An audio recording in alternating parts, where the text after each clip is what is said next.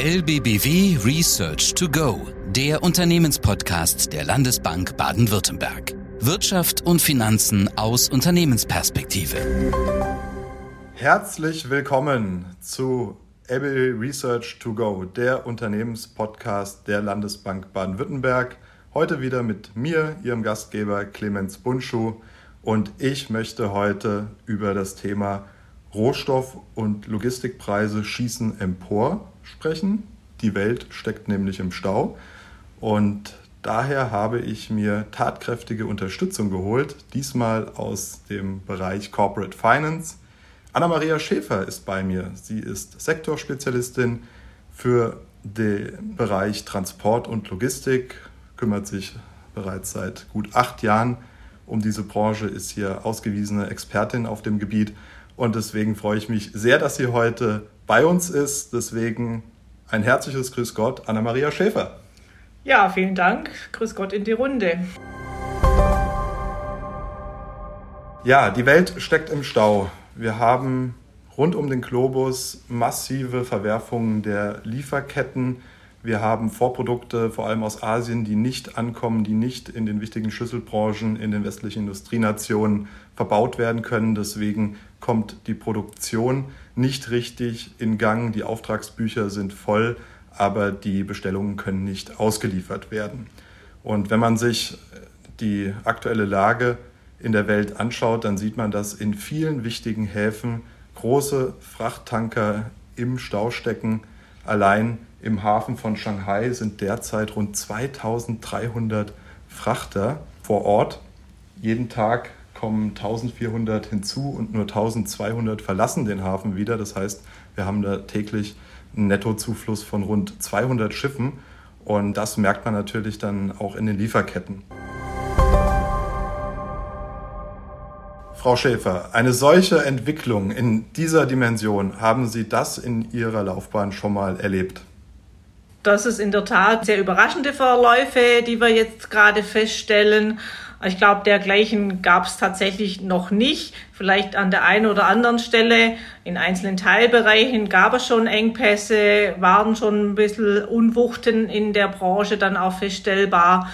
Aber in diesen Dimensionen und Ausmaßen ist es sicherlich jetzt ganz neu für uns alle und wird uns auch noch eine ganze Zeit lang beschäftigen.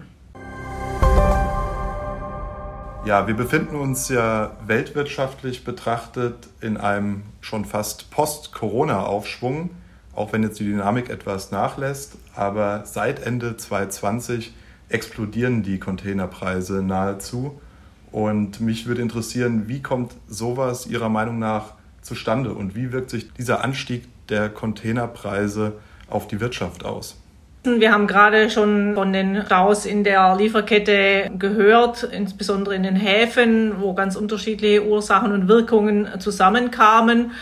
Auch da, ich wiederhole es nochmal, es sind einfach Unwuchten in der Nachfrage und im Angebot. Wo sind die Container? Wo stehen sie? Wo können sie abgeholt werden? Wie werden sie weiter transportiert?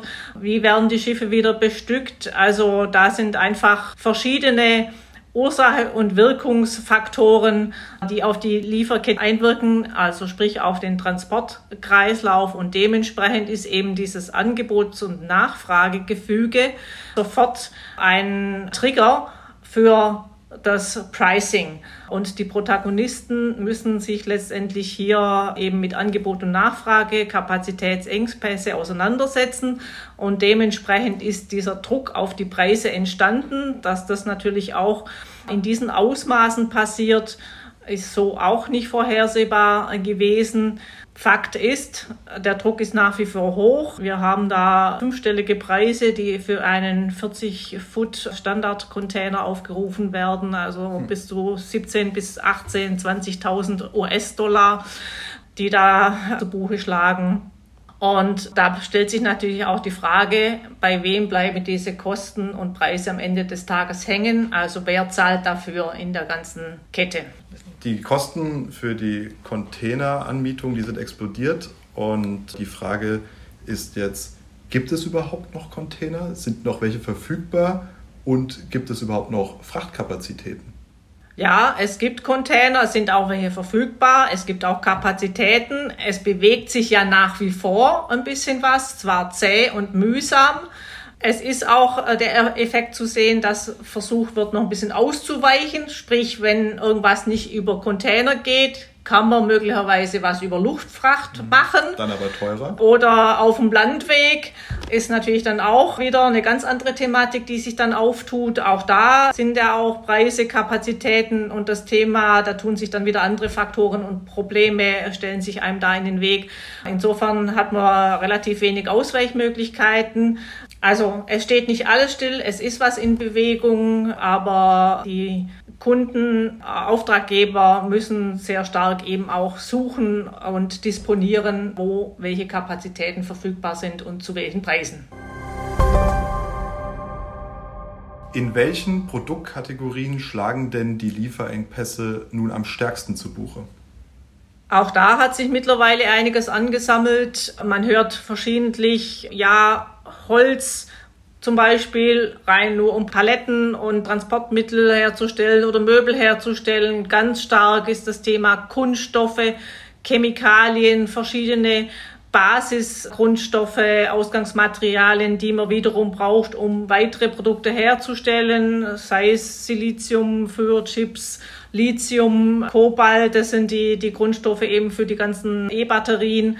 Also das ist an vielen Stellen ein Tropfen auf dem heißen Stein. Man hört verschiedentlich von Grundstoffen, Halbfertigerzeugnisse, Fertigerzeugnisse bis hin eben Konsumartikel jeglicher Art, die in diese ganze Konstellation mit reinpassen und wo an verschiedenen Ecken und Enden letztendlich die Basis fehlt.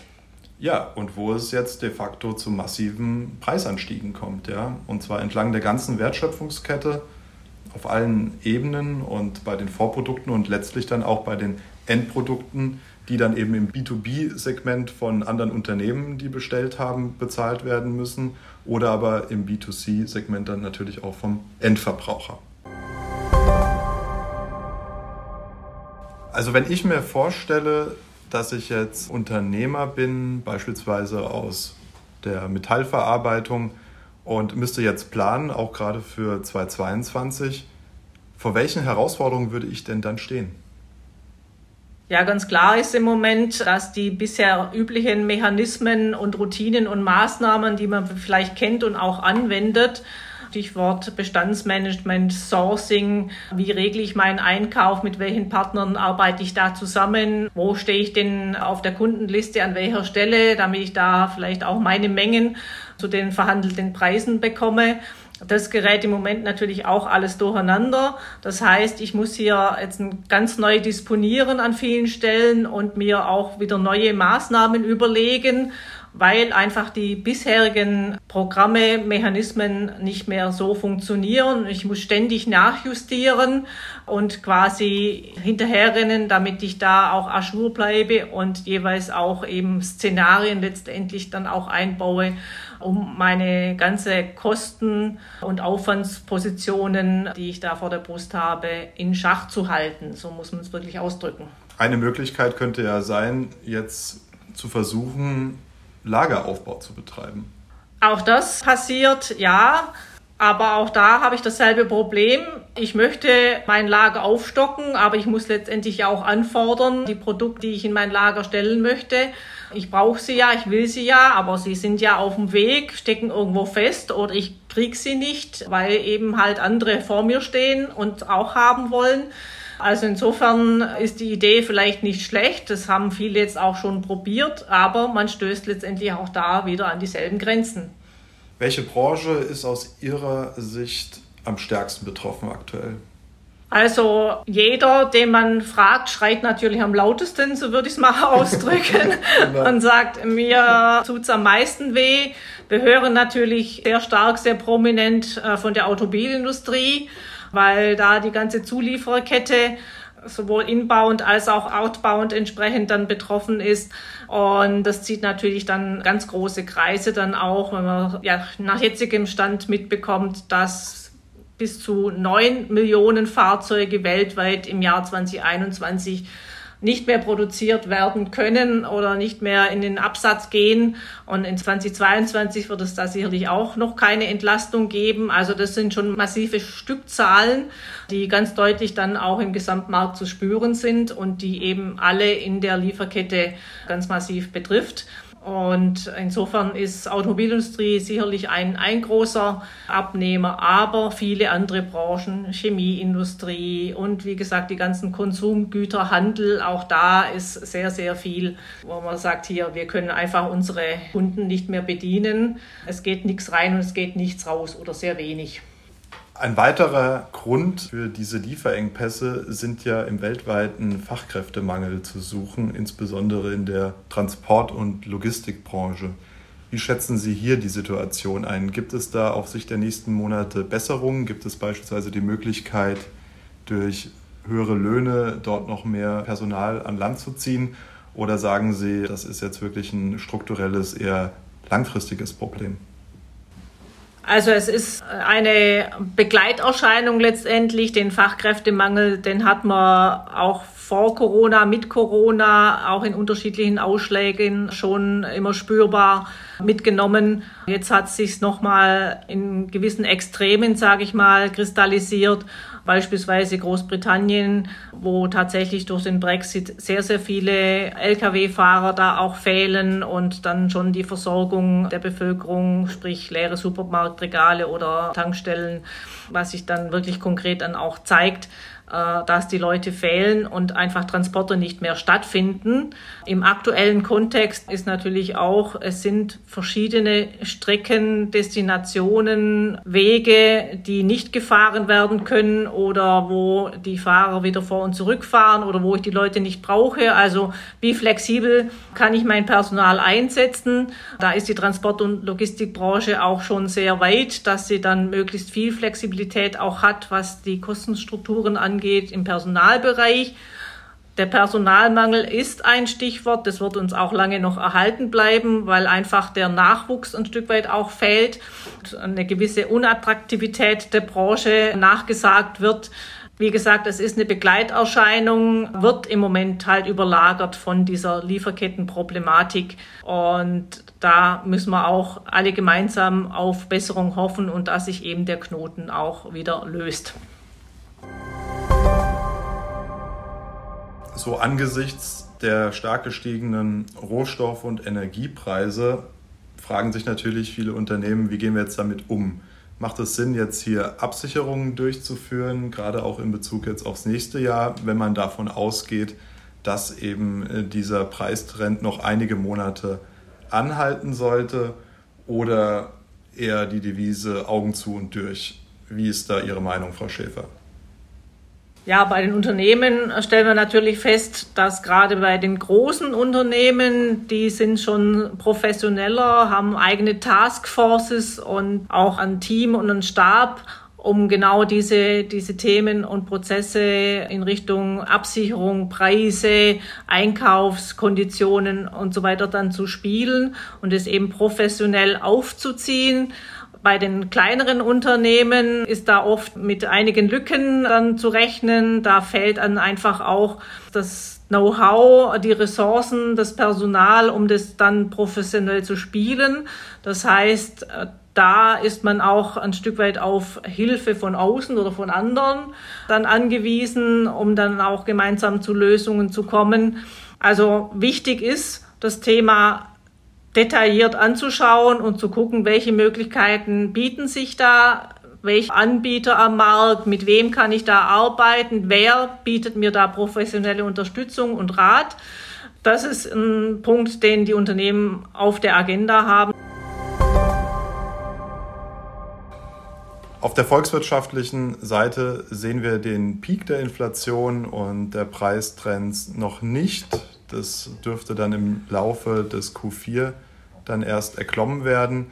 Ab Mitte nächsten Jahres, also ab Mitte 2022, rechnen wir dann mit einer ersten Entspannung, dass dann auch die Lieferketten wieder besser funktionieren sollten, dass dann auch dieser enorme Preistrend langsam abflaut und dass wir dann, sage ich mal, hier eine Normalisierung der Lage erwarten. Aber bis dahin geht eben noch einige Monate ins Land und deswegen ist es sinnvoll, als mittelständisches Unternehmen sich hier durchaus mit den Absicherungsthemen im Zins-, Währungs- und Rohstoffbereich zu beschäftigen. Frau Schäfer, kaufen Sie aktuell schon Ihre Weihnachtsgeschenke? Nein. Nein. Gefährlich, mutig, mutig kann man sagen. Äh, ich gestehe, ich habe schon die ersten Lebkuchen gekauft. Die stammen wohl aus heimischer Produktion. Ich hoffe, die Gewürze haben es rechtzeitig über die Weltmeere geschafft. Insofern bin ich da safe an der Stelle. Aber ich sehe natürlich, dass das eine oder andere Gesicht etwas länger wird, wenn unterm Tannenbaum vielleicht nicht das steht, was man versucht hat zu bekommen. Ja, insofern auch mit Blick aufs Weihnachtsgeschäft eine durchaus angespannte Situation. Dennoch wünschen wir Ihnen, liebe Zuhörerinnen und Zuhörer, natürlich viel Erfolg bei der Beschaffung auch der Weihnachtsgeschenke. Ich bedanke mich ganz herzlich bei Anna-Maria Schäfer, unserer Sektorspezialistin für Transport und Logistik. Vielen Dank und ich wünsche Ihnen alles Gute und freue mich schon auf den nächsten Podcast mit Ihnen zusammen. Das war LBBW Research to Go, der Unternehmenspodcast der Landesbank Baden-Württemberg. Jetzt abonnieren oder besuchen Sie uns auf lbbw.de. Wir verfolgen für Sie Weltwirtschaft und Finanzmärkte, analysieren Märkte und Trends. Bereit für Neues. LBBW.